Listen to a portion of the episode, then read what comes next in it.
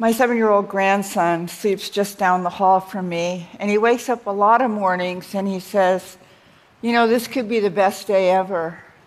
And other times in the middle of the night, he calls out in a tremulous voice, Nana, will you ever get sick and die?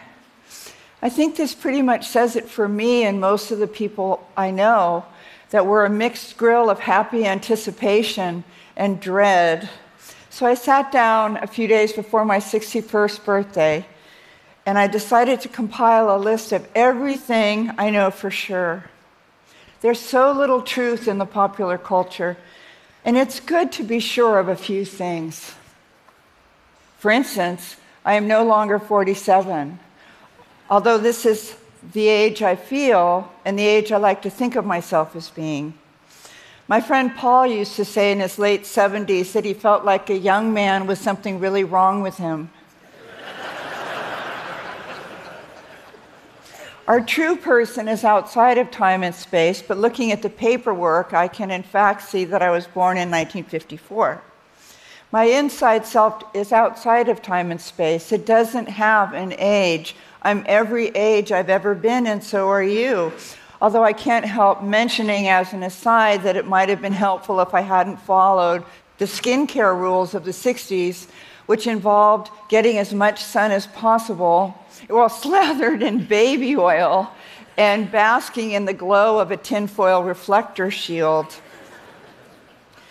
It was so liberating, though, to face the truth that I was no longer in the last throes of middle age that I decided to write down every single true thing I know People feel really doomed and overwhelmed these days, and they keep asking me what's true. So I hope that my list of things I'm almost positive about might offer some basic operating instructions to anyone who's feeling really overwhelmed or beleaguered. Number one, the first and truest thing is that all truth is a paradox. Life is both a precious, unfathomably beautiful gift and it's impossible here on the incarnational side of things. It's been a very bad match for those of us who were born extremely sensitive. It's so hard and weird that we sometimes wonder if we're being punked.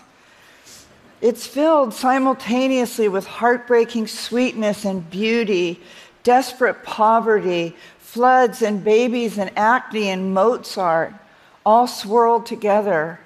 I don't think it's an ideal system. Number two, almost everything will work again if you unplug it for a few minutes.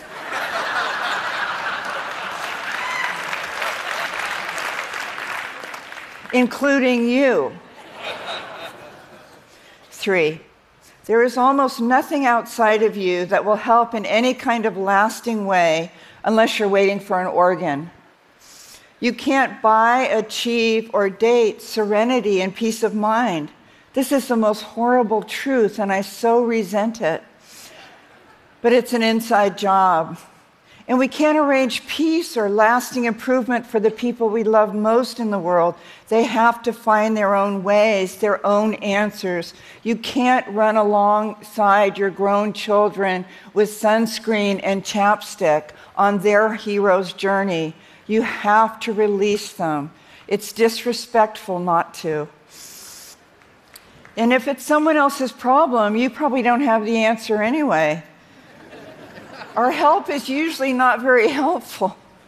Our help is often toxic. And help is the sunny side of control. Stop helping so much. Don't get your help and goodness all over everybody. this brings us to number four Everyone is screwed up, broken, clingy, and scared, even the people who seem to have it most together. They are much more like you than you would believe, so try not to compare your insides to other people's outsides. It will only make you worse than you already are. also, you can't save, fix, or rescue any of them or get anyone sober. What helped me get clean and sober 30 years ago was the catastrophe of my behavior and thinking. So I asked some sober friends for help and I turned to a higher power. One acronym for God is the gift of desperation, G O D, or as a sober friend put it, by the end I was deteriorating faster than I could lower my standards.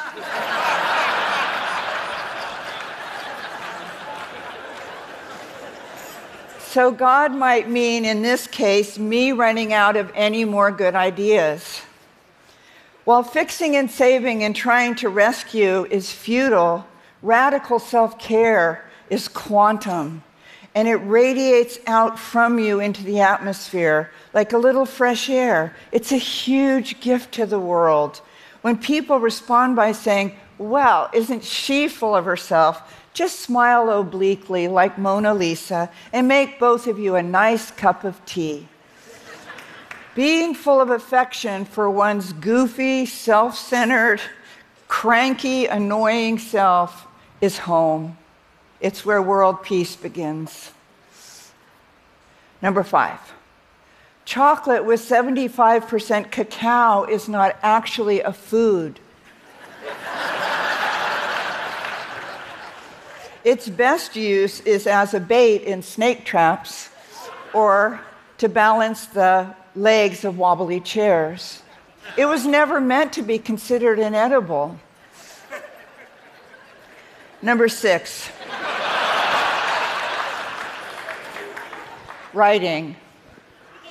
Every writer you know writes really terrible first drafts, but they keep their butt in the chair. That's the secret of life. That's probably the main difference between you and them. They just do it. They do it by prearrangement with themselves, they do it as a debt of honor. They tell stories that come through them one day at a time, little by little. When my older brother was in fourth grade, he had a report, a term paper on birds due the next day, and yeah, he hadn't started.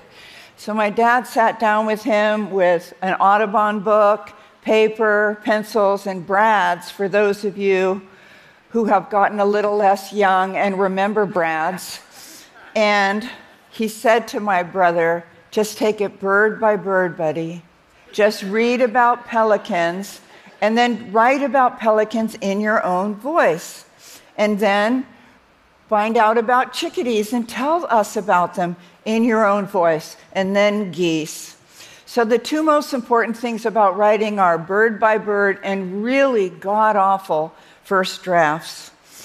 If you don't know where to start, remember that every single thing that happened to you is yours and you get to tell it. If people wanted you to write more warmly about them, they should have behaved better.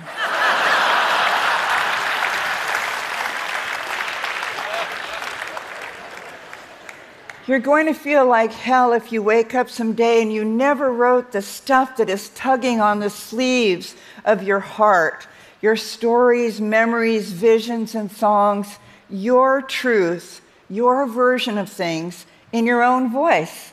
That's really all you have to offer us. And that's also why you were born.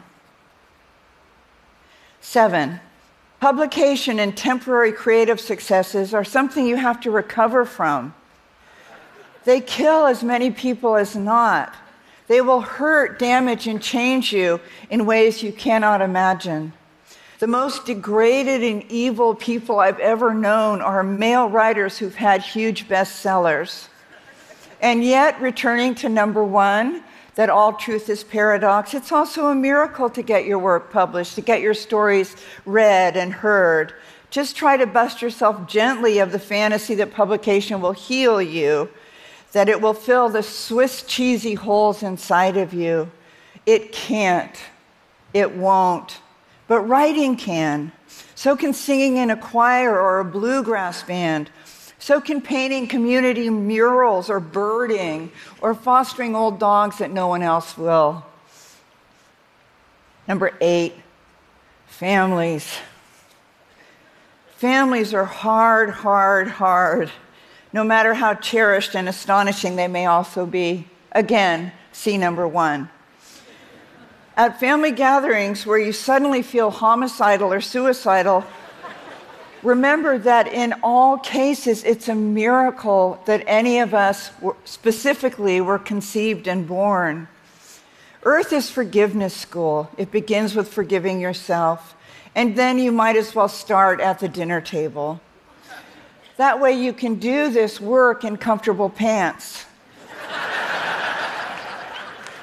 when William Blake said that we are here to learn to endure the beams of love, he knew that your family would be an intimate part of this, even as you want to run screaming for your cute little life.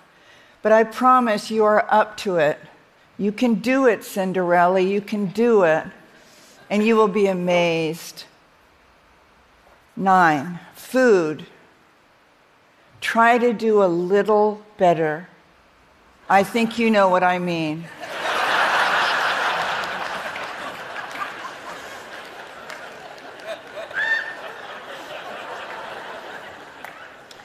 Number 10, grace. Grace is spiritual WD 40 or water wings. The mystery of grace is that God loves Henry Kissinger and Vladimir Putin and me exactly as much as he or she loves your new grandchild. Go figure. the movement of grace is what changes us, heals us, and heals our world. To summon grace, say, help, and then buckle up. Grace finds you exactly where you are, but it doesn't leave you where it found you. And grace won't look like Casper the friendly ghost, regrettably. But the phone will ring or the mail will come, and then against all odds, you'll get your sense of humor about yourself back. Laughter really is carbonated holiness. It helps us breathe again and again and gives us back to ourselves. And this gives us faith in life and each other. And remember, grace always bats last.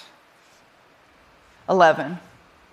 God just means goodness. It's really not all that scary. It means the divine or a loving, animating intelligence, or as we learn from the great Deteriorata, the cosmic muffin. A good name for God is not me. Emerson said that the happiest person on earth is the one who learns from nature the lessons of worship. So go outside a lot and look up. My pastor said you can trap bees on the bottom of mason jars without lids because they don't look up. So they just walk around bitterly bumping into the glass walls. Go outside, look up secret of life. And finally, death. Number 12. Wow and yikes. It's so hard to bear when the few people you cannot live without die.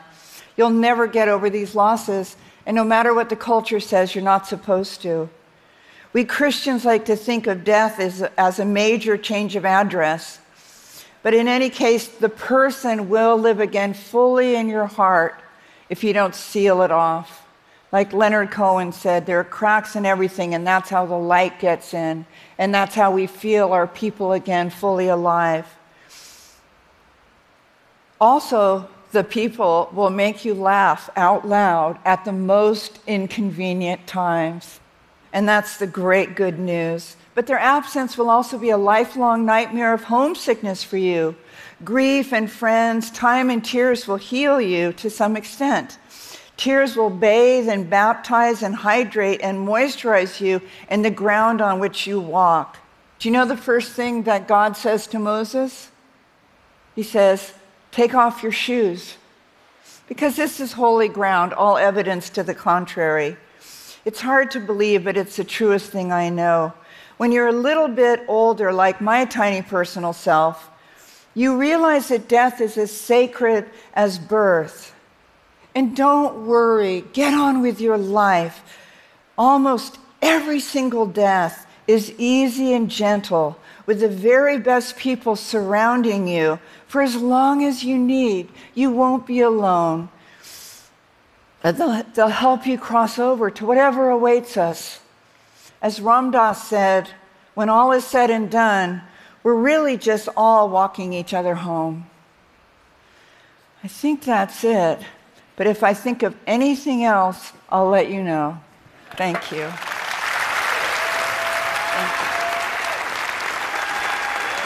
I was very surprised to be asked to come because it is um, not my realm, technology or design or entertainment. I mean, my realm is sort of faith and writing and um, kind of lurching along together. And um, I was surprised, but they said I, I could give a talk, and I said I'd love to.